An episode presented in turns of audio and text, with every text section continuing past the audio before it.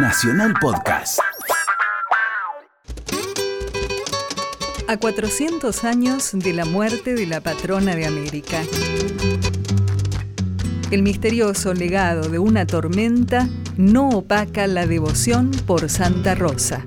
Santa Rosa de Lima, de América flor y espina.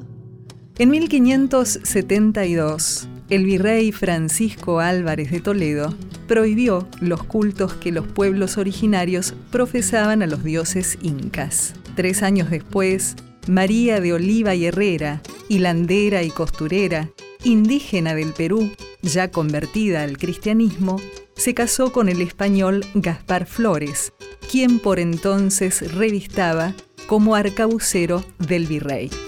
En 1586, ese matrimonio alumbró a Isabel Flores de Oliva, a quien llamarían simplemente Rosa, definiendo, para todos los tiempos, la invocación a Santa Rosa de Lima, convertida en patrona de América. Santa Rosa de Lima. La guirnalda de flores en la cabeza con la que se conoce a Santa Rosa de Lima, reproducida por la popular cantante Gilda, surgió de un juego familiar, luego utilizado por la santa como una corona. Santa Rosa de Lima murió el 24 de agosto de 1617, pero el mito de sus milagros y proezas se mantiene vivo, como así también el mito que pronostica para todos los 30 de agosto fuertes y terribles tormentas. Ignacio López Amorín es integrante del Servicio Meteorológico Nacional y explica por qué se pueden producir tormentas sobre fines de agosto. Cuando el Frente Frío va avanzando por La Pampa y Buenos Aires, se va encontrando con ese aire relativamente cálido y húmedo en la zona de Buenos Aires, en Córdoba, en Santa Fe, en Entre Ríos, y entonces se combinan las condiciones necesarias para la formación de tormentas. El calor, la humedad y ese forzante, que en este caso es el frente de aire frío, que lo que va haciendo va formando las nubes de tormenta, digamos, y va levantando o haciendo ascender al aire cálido que es mucho más liviano que el aire frío.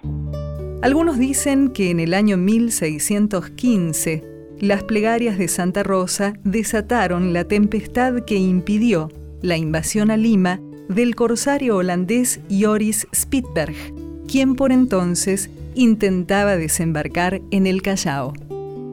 El 29 de agosto de 1946, una fuerte tormenta se desató en las costas de Mar del Plata, haciendo desaparecer varias lanchas pesqueras y dejando en el mar a 31 pescadores.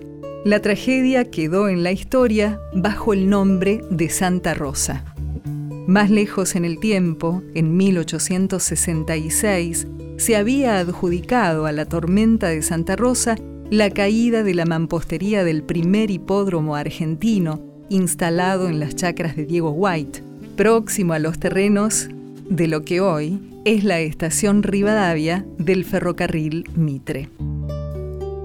López Amorín adjudica la persistencia del mito de la tormenta más a los deseos de la gente que a la estadística meteorológica.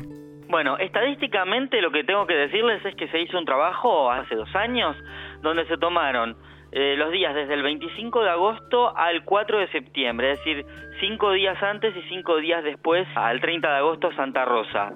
Y se pudo comprobar que en, en esos días, en la ciudad de Buenos Aires, hubo en un 54% precipitación acompañados de tormentas, es decir, que prácticamente, o solamente, mejor dicho, en la mitad de los casos se registró, se pudo comprobar este, mm, este fenómeno meteorológico. Cada región tiene su historia. Vos también podés contar la tuya. Escribí a historiasargentinas@radionacional.gov.ar. Esta historia la escribimos juntos.